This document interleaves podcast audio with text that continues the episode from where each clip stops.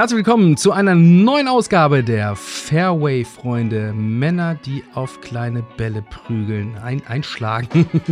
Hier sind sie wieder. Drei Dudes mit einer Leidenschaft. Zu meiner Rechten, neben mir, mit einem wundervollen Walgreens-Cap auf dem Kopf. Herr Professor, muss man natürlich immer wieder sagen, Weikert. Und uns zugeschaltet aus der Ferne, ich kann ihn gerade witzigerweise nicht sehen, obwohl ich ihn höre, das äh, Professoren P, wollte ich fast sagen, aber es ist das Philosophen P. Es ist der spanische, äh, spanische Golfmeister, der äh, Exil-Spanier. Exil-Spanier aus äh, den Kanaren uns hier zugeschaltet, Pascal. Und es geht heute in unserer letzten Folge des Jahres 2000. Nein, nein, wir sind schon in 2024. Wir uh, nehmen zwar ah. auf in 2023, aber die kommt erst nächstes ah, Jahr. Verdammt, jetzt habe ich das so viel alles kaputt gemacht. Kein Problem. Aber gut, es ist gläserne Podcast, ähm, ja. wie bei anderen berühmten Podcast-Vorbildern von uns auch. Hier wird alles natürlich auch immer sofort ähm, live und in Farbe für unsere Zuhörer direkt erklärt. Also, wir nehmen 2023 auf, ganz kurz vor Schluss, kurz vor Toreschluss für das Jahr 2024. Ich kann jetzt auch schon mal ankündigen, dass ich diese Folge frühzeitig verlassen muss und mich dann mit einem lauten Knall verabschiede. Und, äh, Vielleicht werden wir auch rechtzeitig fertig. Das kannst du alles nicht wissen. Das war ja schon mal eine ganz kurze Anmoderation. es geht heute um ein Thema, äh, das vor allem der Professor mitgebracht hat. Es geht nicht nur um gute Vorsätze fürs Jahr 2024, sondern es geht um eine Reise, um ein Experiment. Ja, und Reise weiß ich jetzt nicht, aber Experiment. Selbst Ex Experiment. Ich habe euch nämlich was mitgebracht. Das ist auch eine ich Reise. Auch ein Video mitgebracht. Das Video gibt es dann auch auf unserem YouTube-Channel Fairway-Freunde zu sehen. Und äh, ihr könnt das mal gerne nach Leibeskräften auseinandernehmen, was ich mir da überlegt habe. Und zwar, ich spiele das Video schon mal ab, parallel, während ich davon erzähle. Und das Ganze ist ein Selbstexperiment, das nennt sich How Low Can I Go? Ich habe quasi jeden Schlag ein Mulligan. Mhm. Ja, und es geht darum, was wäre theoretisch meine beste Runde, die ich spielen könnte. Okay. Hier habe ich jetzt neun Loch gespielt. Das Ganze ist schon ein bisschen her. Das war vor anderthalb Jahren, wo ich das gemacht habe. Und ich habe das ganze Zeit immer so vor mich hergeschoben und nie wirklich analysiert. Und jetzt ist mir erst letzte Woche klar geworden, was da eigentlich passiert ist. Ich muss ein bisschen ausholen. Das Ganze hat mich inspiriert, weil ich ein Buch gelesen habe von zwei schwedischen Ex-Profi-Golferinnen, die Be a Player geschrieben haben. In denen ist so ein berühmtes Konzept drin von der Thinking Box und Playing Box. Und äh, das Ganze haben die überschrieben mit ihrem äh, ihrer Philosophie Vision 54. Vision 54 steht einfach für die Idee, dass man ja rein theoretisch an jedem Loch ein Birdie spielen kann und so auf einen theoretischen Score von 54 kommen soll. Mhm. Das Ganze soll einem halt von wegen so negative Prophezeiung, da waren wir ja bei der letzten Folge auch ein bisschen bei dem Thema, aber es soll einen halt so den Grundebenen für positives Denken, ne, für die Herangehensweise, nein, dieses Loch ist nicht super schwer, sondern ich kann hier eigentlich überall ein Birdie spielen. Annika Sörensdamm, ich glaube, das war die beste Golferin, die es je gegeben hat. Die hat auch nach dieser Philosophie gespielt und äh, viele Profis äh, ist überall gang und gäbe. So, wie komme ich jetzt zu meinem Experiment? Ich habe das versucht für mich zu übernehmen, aber das ist so abstrakt, jedes Loch ein Birdie, das dachte ich, hm. ne, das kann ich nicht irgendwie verbildlichen. Also habe ich mir dieses System überlegt. Ich spiele halt eine Runde, jedes Loch ein Mulligan nehme das auch noch auf Video auf und dann habe ich quasi meine theoretisch beste Runde, die in mir drin steckt. Also jeder Schlag einmalig? Jeder Schlag. Nicht jedes Loch einmalig. Nein, nein, jeder Schlag. Ich habe je, theoretisch bei an jedem Schlag kann ich sagen, nee, den mache ich nochmal. Okay. So. Das heißt, von jeder Position aus mal? Ja, ja, du musst dann den zweiten nehmen. Nein, nein, du kannst dir nicht den besseren aussuchen. Du musst dann den zweiten nehmen. Okay. Natürlich ist das der Kitzel, ne? Die ganze Zeit äh, ja. Ne? Nehme ich jetzt den Schlag oder könnte ich den noch besser? Es ist wie wenn du nicht nachts auf der Autobahn verfährst ne? und nicht weißt, ob du diese Ausfahrt nehmen sollst oder vielleicht die nächste. okay, ja. So, aber ich, ich, wie gesagt, ich finde das ein unheimlich spannendes Experiment, was jeder mal mit sich machen sollte. Man muss das ja nicht unbedingt auf Video aufnehmen. Ja, ich kann noch zu der Runde ein bisschen was sagen. Ich ich habe da ja auch noch gefilmt, ich habe da auch noch Helmut zufällig getroffen, mit dem habe ich da das erste Mal gespielt, der ist hier auf ein paar Aufnahmen zu sehen. Es war Juni, die Bälle flogen erstaunlich weit. Offenbar, äh, weil ich glaube, ich habe noch keinen Drive unter 215 ja, Metern gesehen. Ja, genau. Es war alles, alles ganz gut und ich habe irgendwie bei ein paar Putts unglaubliches Glück gehabt. Bei dem jetzt nicht. so. Ja. Aber das Ding ist, ne, äh, ich habe erst ein, ich bin jetzt schon am fünften Loch und habe erst einen Mulligan genommen. Mhm. Und darüber habe ich erst letzte Woche wirklich angefangen nachzudenken, warum ich nicht mehr Mulligans genommen habe. Weil ich glaube, ich habe mich letztendlich mit dem Score zufrieden gegeben. Also ich dachte, wenn ich jetzt noch einen nehme, steht mir das gar nicht zu. Okay. Oder ich könnte es irgendwie verschlechtern. Also hier zum Beispiel, ne, ich bin in der Birdie-Position an der 4 und dann kommt so ein Annäherungsschlag. Mhm. Ne, der geht weit drüber. 20 Meter weiter als normal und über das Grün hinaus und dann kommt auch noch so ein schlechter Chip aufs Grün. Viel zu lang und zack, Bogi.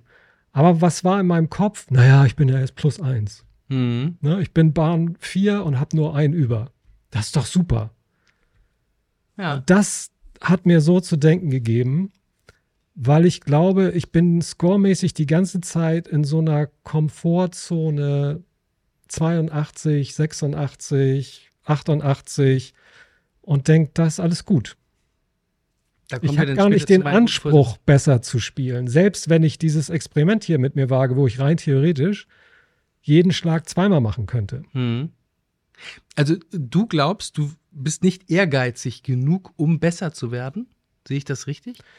Also Ellen, unser Head Pro, hat zu mir gesagt, da habe ich auf der ersten, auf den ersten neun, so ein Ding, was dir auch dauernd passiert, ne? Auf dem ersten neun, weiß ich nicht mehr, keine Ahnung, vier über und dann eine 50 auf den zweiten neun. Mhm. Das habe ich ihm erzählt und dann sagte er zu mir, Christian, das ist doch ganz klar, du gehst auf die zweiten neun und du denkst, der gute Score auf den ersten, der steht dir eigentlich nicht zu. Mhm. Und deswegen gleichst du das gerade aus auf den zweiten neun. Das habe ich auch nie vergessen. Und was hier passiert ist, die Frage ist doch, warum kriege ich nicht den Ehrgeiz, zwischendurch auf der Runde, wenn es so gut läuft, unter Paar zu spielen? Warum bleibe ich in dieser Komfortzone ein bisschen über Paar oder halt auf Paar?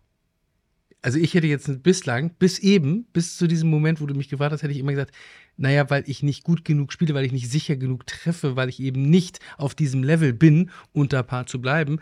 Aber du unterstellst ja im Grunde genommen, dass wir uns mental eine Sperre einbauen, um besser zu werden.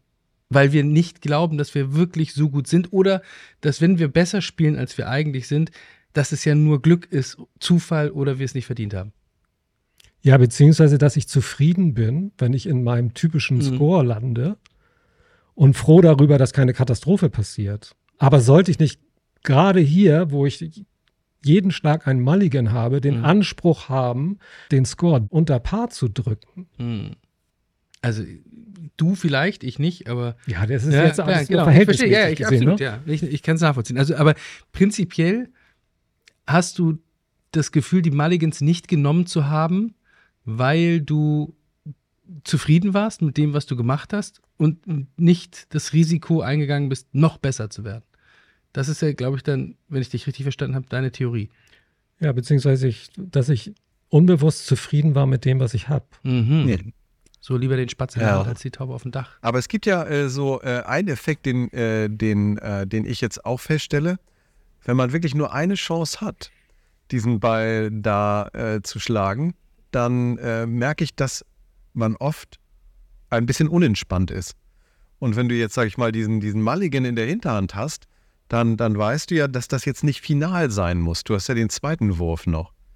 Also, das würde ich jetzt bei mir feststellen. Äh, bei mir, diese, diese, diese Turnovers im eigenen Spiel finden teilweise dann so statt. Es gibt ja diese klassische Situation, dass du dann irgendwie vier, fünf, sechs Löcher sehr gut spielst und dann plötzlich irgendwie darüber nachdenkst. Und äh, irgendwie so vom Reflex her, jetzt hast du schon so viele Sachen so gesammelt und hast irgendwie Angst, die zu verlieren. Das raubt dir ja dann fürs siebte Loch, wenn du jetzt sechs Löcher wirklich äh, durchgepaart hast, raubt dir das ja ein bisschen was von deinem Konzentrationspotenzial, weil du denkst, nee, jetzt absichern, dieses Verwalten. geht ja eh nicht. Also jeder Schlag kann, die Schläge oder das Spiel kann ja nicht verwaltet werden. Du kannst ja äh, oder neun gute Löcher nicht über 18 durchverwalten. Weißt du, was ist mit dem Faktor? Ich weiß, was du meinst, ja. Dass du eine gewisse das Ruhe hast, dass du, dass du nicht Ich habe da auch drüber nachgedacht. Schaffst. Ja. Ich glaube auch, dass das stimmt, dass man lockerer schlägt, weniger Angst hat, weniger verkrampft und dadurch besser. Aber das sagt ja unterm Strich auch, dass das in einem steckt. Also dieses, dieses ganze Experiment soll ja eigentlich nur verdeutlichen, was steckt an Golf eigentlich in dir, damit du ein äh, Ziel für dich visualisieren kannst, ne, mit dem du auf den Platz normalerweise gehst. Dass du sagst, hier, ich will einmal feststellen, was ist eigentlich meine, das untere Ende meiner Skala, scoremäßig. Ne, das möchte ich einmal in Stein gemeißelt wissen. Ich bin gut für. So, das habe ich jetzt hier unter Beweis gestellt. Und das Ding ist doch, ich hätte auch sagen können, ich weiß, was mein schlechtester Score sein kann. Ne? Also ich kann auch locker eine, an einem schlechten Tag, wo gar nichts läuft, eine 55 oder so spielen auf den ersten neun. Naja, oder. Aber ich will ja auch das Positive an, also das gute Ende der Skala wissen. Was wäre mein bester Score hier? Nicht eine 39, sondern eine 37 oder eine 36 oder eine 40. So, eine 39 habe ich das schon gespielt, so ohne Mulligan. Ne? Und ich müsste doch eigentlich mit diesen Mulligans, das sind ja alles Schläge, die ich wirklich gemacht habe, selbst wenn es halt ein Ersatzschlag war. Und ne? ich mhm. verstehe schon, dass das alles nicht echt ist, aber es geht ja nur um dieses Bild. Mhm. Ich will ein Bild schaffen, damit ich eine Einstellung habe, auf diesem Platz habe ich das Potenzial von. Was ist dein bester Score bisher, grundsätzlich? Auf 9 oder 18? Auf 18? 78. 78. Also auf ein 72er Paar.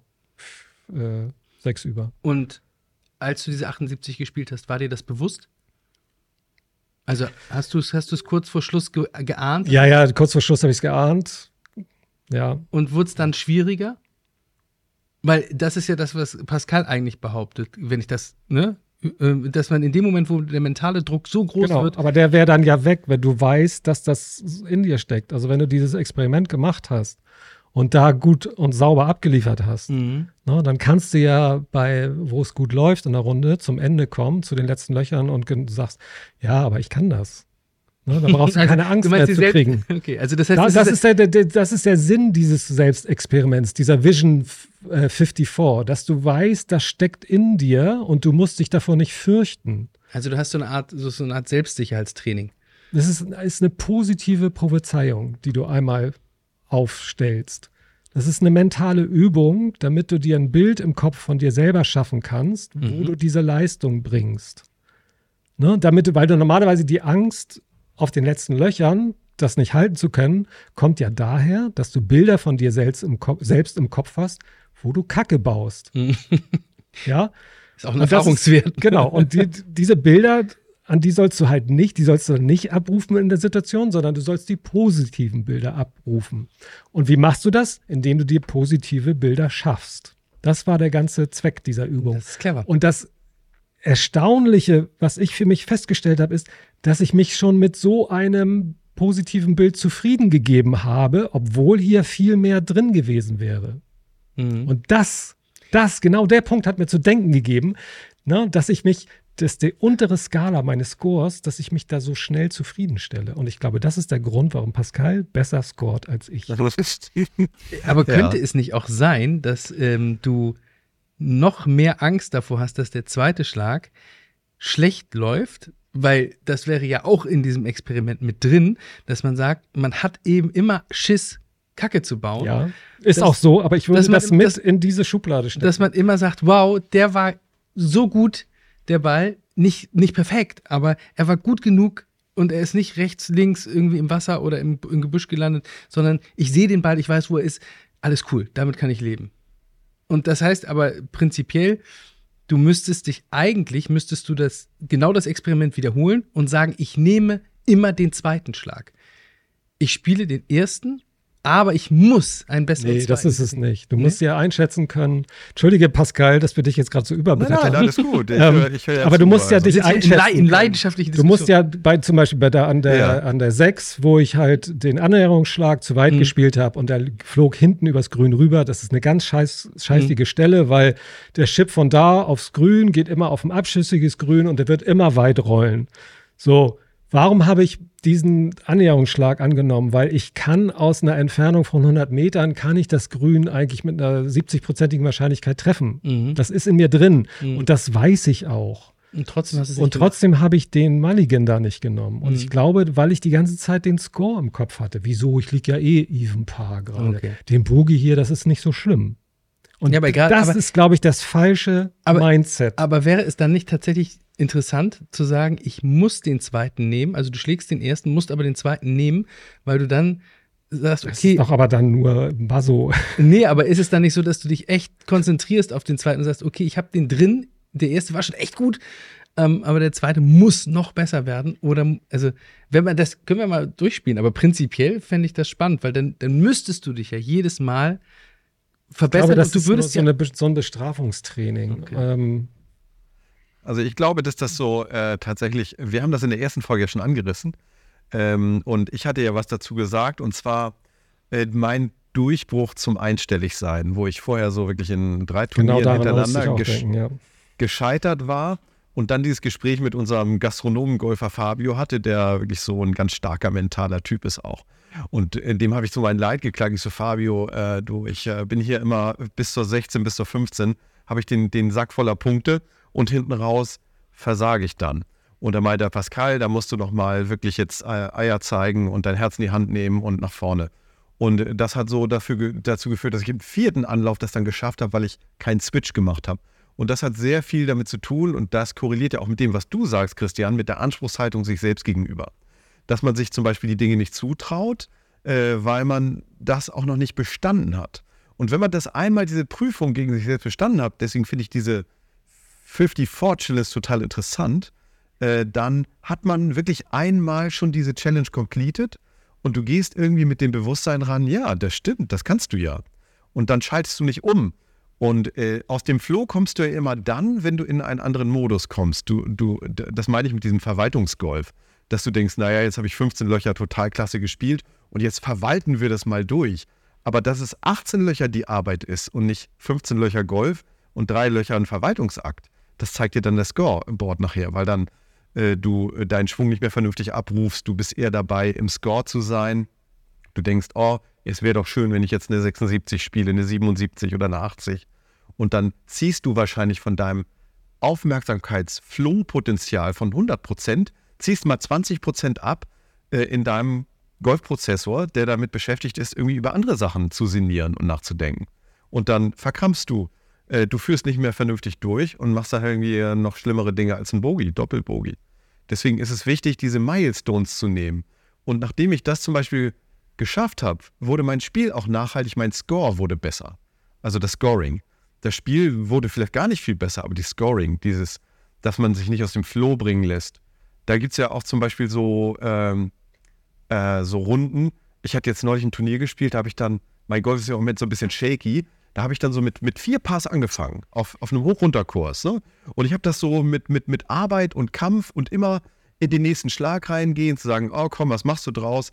Habe ich dann irgendwie dreimal gescrambled und äh, dann mit wirklich Selbstbewusstsein vier Löcher sehr gut äh, Paar gespielt. Und dann sagte mein Flightpartner, ja, du hast ja jetzt mit vier Pars angefangen. Äh, das ist ja Wahnsinn. So, danach brach mein Spiel ein bisschen auseinander. Weil ich, ich, in dem Moment habe ich gedacht, ich habe innerlich die Fäuste geschüttelt. Ich so, warum sagst du das?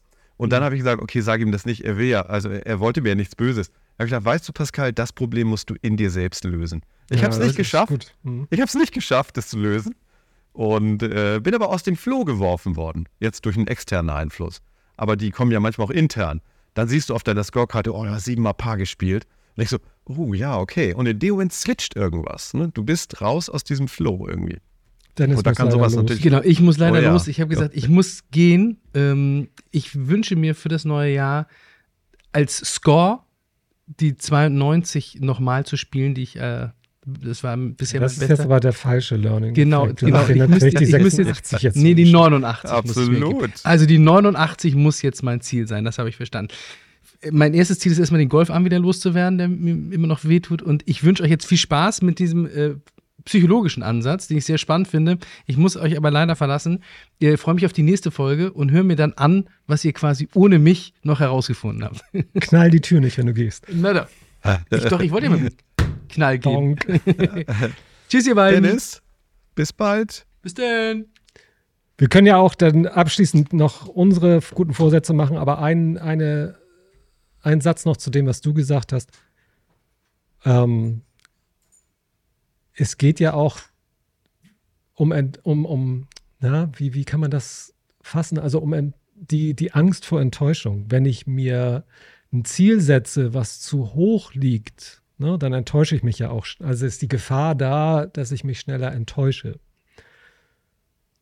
Also wenn ich sage, ich bin aber hier für eine 75 gut, ne, und die ist natürlich viel seltener zu erreichen, viel schwieriger, es ist ein viel höheres Ziel, ne, dann muss ich mich halt öfter damit beschäftigen, was Scheitern bedeutet. Das heißt, ich muss öfter meine Komfortzone verlassen. Und es ist ja ein Hobby, es soll ja Spaß machen und insofern bleibe ich vielleicht lieber in meiner Komfortzone und finde mich damit ab, dass ich sowieso immer zwischen 80 und 90 score. So, das ist ja auch okay. Ne? Also ist ja wie gesagt alles nur Ja, ein die, Hobby. die, die Frage ist ja, äh, ist ja immer, ob man auf der Ebene jetzt äh, in, dieser, in dieser Abfindungspsychologie ist, ne, dass man sagt, ja, ich finde mich damit ab und deswegen muss ich gar nicht besser spielen, oder ob das nicht eher in dem Bereich äh, so ein Faktor ist, äh, wo man dann äh, eher sagt, ich ähm, kann das jetzt nicht. Weißt du? Also ich finde mich nicht damit ab und lasse deswegen so ein bisschen lazy. du meinst, um äh, sich vor der das- Enttäuschung das zu schützen. hängen. Äh, nein, ich meine, äh, um äh, quasi äh, diesem Druck, es wird ja ein Druck auf dich ausgeübt von dem, von dem Spiel. Also es ist, kommt eher ein Gegendruck vom Platz. Der sagt jetzt irgendwie so, nee, nee, das ist jetzt richtig schwierig, hier die 80 zu spielen. Ja. Und du willst es ja. Du, du gehst ja da nicht ran und sagst, ach, mir doch egal. Ich spiele jetzt irgendwie eine, zwischen 80 und 90, ist okay, sondern du willst ja meinetwegen unter 80 spielen. Du möchtest deinen dein, dein Score gut äh, abliefern und hast am Ende äh, sozusagen ein, eine Schwierigkeit, die der Platz dir äh, präsentiert. Und äh, das ist sozusagen dann die, die Hürde, an der du, an der du scheiterst. Da habe ich Und eigentlich ein ganz gutes du- Bild für gefunden, weil die, die, ich glaube, das habe ich mittlerweile überwunden. Ja. diese Enttäuschung, wenn es mal nicht läuft. Ich habe einfach immer das Bild von einem Würfel im Kopf. Also ich habe einfach akzeptiert, dass du scorest von bis und dass das halt Äh. viel mit Zufall zu tun hat. Ähm, und das wäre genauso, also sich darüber aufzuregen, das wäre genauso unsinnig, wie sich darüber aufzuregen, dass man nicht dauernd eine 6 würfelt beim Mensch ärger dich nicht. Ähm, Das ist, gehört einfach bist du dazu. denn der Meinung- Fertig. So, aber ich Bist du denn der Meinung, ja, dass deine schlechten Löcher dadurch zustande kommen, dass du eben äh, dich so abgefunden hast und deswegen schlechter deinen Schlag machst? Nee, nee, ich bin. das wäre ja die, die nein, nein, nein, nein. Ich bin, es geht beim, heute ging es nur darum, dass ich glaube, ich hatte ein Mindset, naja, ich würfel sowieso irgendwas zwischen 1 und 4. So, ich müsste aber ein Mi- Mindset haben, nee, nee, ich würfel was zwischen 1 und 6. Ja. Verstehst du, was ich meine? Mhm. Also, Ja. ne, ich hatte mich zwar abgefunden damit, dass der Score variiert und dass es mal gute und mal schlechte Tage gibt und dass man das nicht kontrollieren kann. Aber ich habe halt einen Score nur bis zu einer bestimmten Güte, bis zu einer, also bis 82, 80, mal eine 78. Oder wenn man eine 78 fällt, dann ist es halt einfach Glück. So, dann ist es was ganz Besonderes. Ich habe das aber nicht erwartet, sondern dass ich bei mir ist ein guter Tag, 84 ist ein guter Tag, so. 92 ist ein schlechter Tag, so. Und warum Aber ist bei ist ja dir die- eine 84 ein guter Tag? Ich könnte ja auch sagen, nee, Christian, bei dir ist eigentlich eine 78 ein guter Tag. Mhm. Aber es ist ja die Summe, die Summe der Qualität deiner Schläge. Also die Qualität der Schläge ist ja dann bei einer 78 besser, und zwar in der Summe, als das bei einer 88 ist. Das Quasi. stimmt, eine gute, hast aber auch viel Glück gehabt, oder? Also, dass, die- keine Ahnung, dass der Chip hatte plötzlich Aber das ist ja wiederum der Gedanke, Spin angenommen und blieb liegen, rollte nicht so weit. Putt ist nicht ausgelippt. Ne? Zack, bist du bei einer 82. Ja. Aber gut, äh, am Ende äh, ist ja genau das, was du jetzt sagst, ist ja wieder dieses Hinnehmen, dass du nur zwischen 1 und 4 würfelst. Weil eigentlich kannst du ja diese 1 bis 6. Ja. Und die Wahrscheinlichkeit ist ja relativ hoch, dass du eigentlich eine 5 oder eine 6 würfelst dann. Wenn du deinen Schlag von der Qualität her gut ausführst. Generell, So, wenn man generell eine Technik hat, die das ermöglicht, ja. Da, Ja, dazu aber auch die, dieses, auch, die, auch die Confidence. Auch die ja, Confidence. aber genau dazu dieses Selbstexperiment mit den Mulligans, dass du einmal feststellst, was ist eigentlich ne, das beste Ende der Skala. Ja. Und deswegen finde ich das Experiment ja auch super, weil das Experiment einem den, um den Faktor erleichtert, der vielleicht normalerweise 10% von deiner Konzentrationsfähigkeit raubt. Nämlich die Tatsache zu sehen, äh, dass du vielleicht einfach jetzt nur diese eine Chance hast. Dass du irgendwie 10% deines Ichs damit beschäftigt sind, zu sagen, oh, jetzt habe ich äh, neun Löcher sehr gut gespielt. Äh, wie kann das zehnte Loch laufen? Ne? Also das stimmt schon, dass man mit dieser Range arbeitet im Unterbewusstsein äh, dass man sich selbst nicht traut. Du traust nicht irgendwie Mhm. dir, dass du dieses gute Ergebnis spielen kannst. Das ist ja auch das, was Ellen vielleicht auch meinte. Das kann auch andersrum gehen, ne? dass du am, am Anfang äh, diese Sachen liegen lässt und am Ende auf den zweiten Neun, auf den Back Nine dann äh, sowieso sehr gelöst spielst, weil du sagst, naja, jetzt bin ich ja wieder in dieser Range meiner negativen Erwartungshaltung, wenn man es mal so nimmt. Aber ich glaube, man kann das wirklich aufdröseln und vielleicht findet man das, deswegen würde ich dieses Mulligan-Experiment äh, unbedingt gerne auch mal spielen. Also vielleicht machen wir das mal zusammen, Ja, ja. dass wir mal Ja, schauen, weil ich glaube, man kann das äh, absolut. Ich glaube, man, man, man geht dann aber durchaus, der positive Effekt ergibt sich aus den einzelnen Schlägen, dass du halt jeden Schlag einfach besser ausführst, weil du dieses Backup hast, dass du am Ende doch noch einen zweiten hättest. Wobei die Tennisspieler, auf die trifft das ja nicht zu, ne? Der erste Aufschlag ist ja meistens viel riskanter als der zweite. Äh, ja, gut, aber das ist ja ein kalkuliertes Risiko, Ja, ne? ja. Das ist ja ein kalkuliertes Risiko. Also ist, ist die Frage, ob man mit dem Mulligan Golf jetzt riskanter spielt. Ich glaube eher nicht. Wenn du jetzt, sag ich mal, das mit dir ehrlich äh, durchführst, dann spielst du den ersten Schlag nach bestem Wissen und Gewissen und hast nicht das Gefühl, ja, du gehst jetzt mal 120 Prozent oder greifst mit einem viel zu kurzen Eisen irgendein Grüner und sagst, ja, beim zweiten Mal kann ich ja immer noch vernünftig spielen, sondern du, du spielst ja, vorausgesetzt, dass du dein Spiel nicht änderst, äh, einfach ähm, äh, mit, mit einem erleichterten Mindset. Ja. Und am Ende ergibt sich so ein Gesamtbild. Und das ist sicherlich dieser psychologische Effekt nach meinem Ermessen, dass du mit diesem Mulligan Golf eine Runde erschaffst, die genau das simuliert. Nämlich ein, äh, ein relativ entlastetes Golfspiel von Schlag zu Schlag und am Ende ein Gesamtergebnis präsentierst, auch in deiner Erinnerung, wobei du ja nicht bei jedem Schlag sondern den Mulligan genommen hast, sondern eher sogar pointiert nur. Und am Ende hast du ein Gesamtbild, was dich, was dich ähm, ein positives Ergebnis darstellt. Ich weiß nicht, was hast du denn gespielt nach den 18 Löchern? Paar, eine 39. Achso, das, äh, stopp, jetzt hier bei dem Experiment, das waren nur neun Loch. Ja. Ah, okay. Da hast du Even Paar Ja, gespielt. genau. Ja. Und, und ha- hast letztendlich ja, guck mal, ein Ergebnis erschaffen, was für dich ja einen positiven Erfahrungswert darstellt. Den du dann Ja, aber ich habe auch die schon Runde so eine, eine nimmst. 39 gespielt auf den ersten neun. Ohne Mulligans. Ja. Und ich habe nur zwei Mulligans Okay. genommen.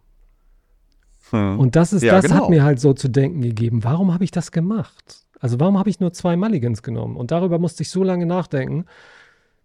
Habe das dann auch irgendwie wieder vergessen und äh, das Ding gar Ja. nicht mehr weiter verfolgt. Ich dachte, dann war das vielleicht alles so ein Schwachsinn-Idee.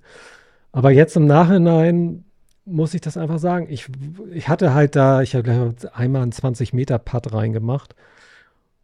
Und in dem Moment hättest du sagen müssen, das ist jetzt nicht mein Wiedergutmachung von dem Bogie. Nein, das ist halt hier, Junge, du bist ganz unten an der Skala. Du würfelst gerade dreimal eine Sechs hintereinander.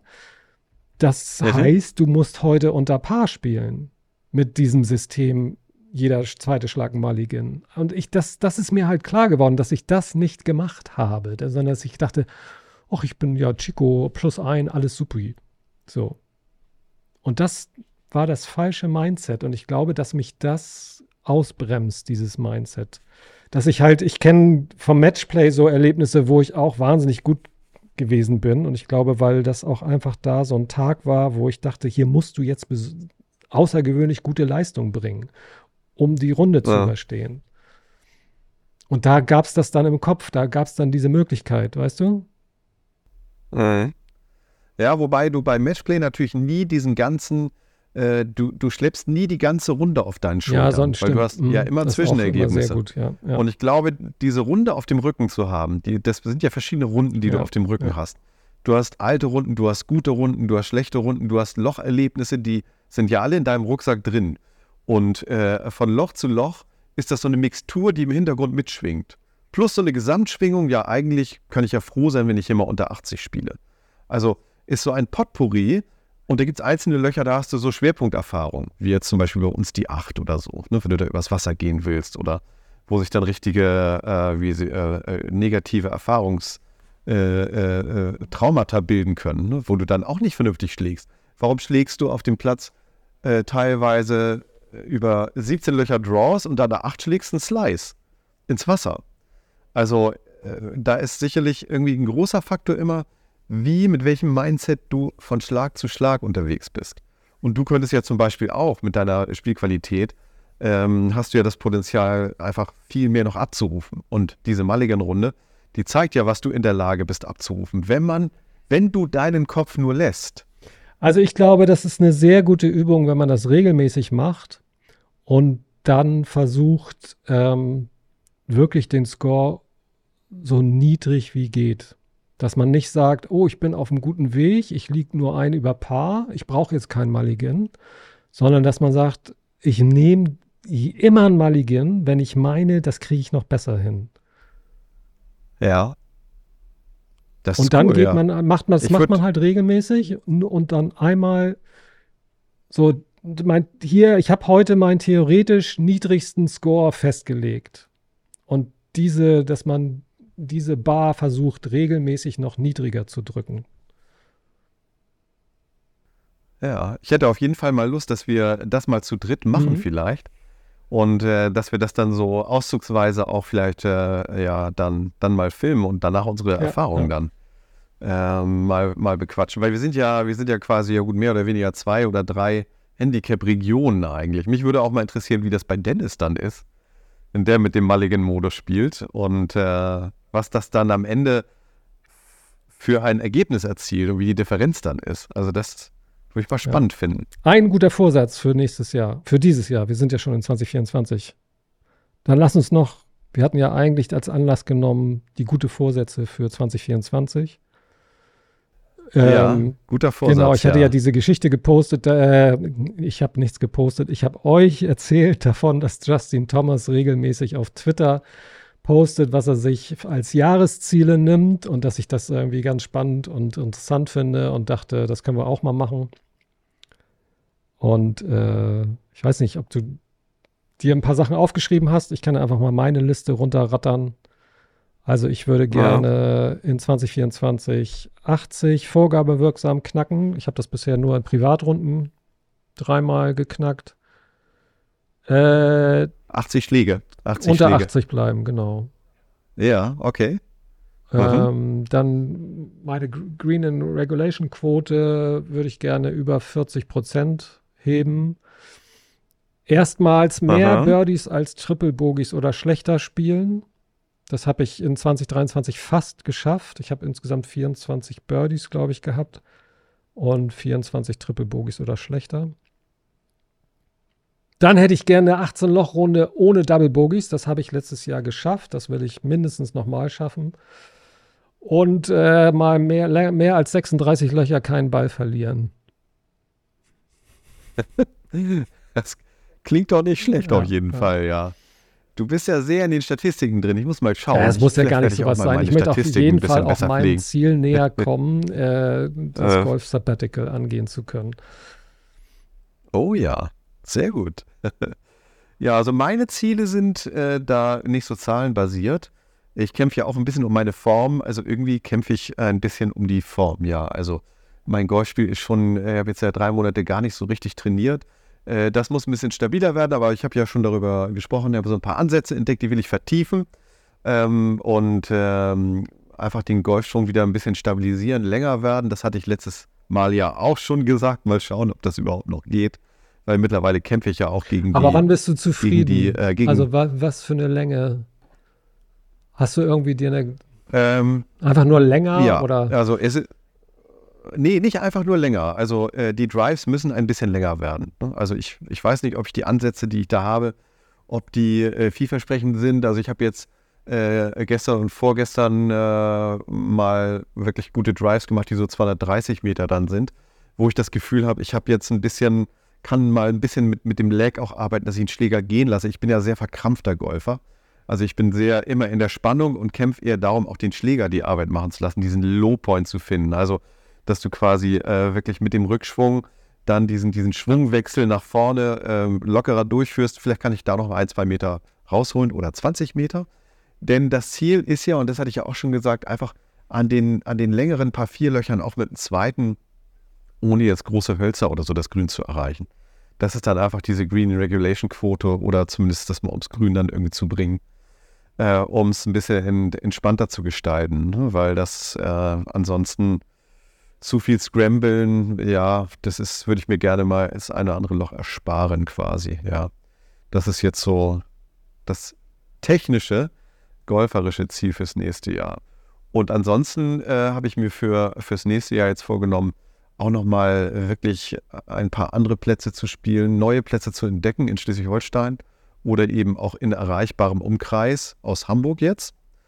Und habe ja äh, im letzten Jahr jetzt mit Aukrug oder Haseldorf habe ich auch mehr oder weniger das erste Mal gespielt. Äh, einfach ein äh, paar schöne Erfahrungen gemacht mit Plätzen, die man noch gar nicht kennt ne? und die dann irgendwie zu entschlüsseln. Und dann mit einem ganz anderen Mindset.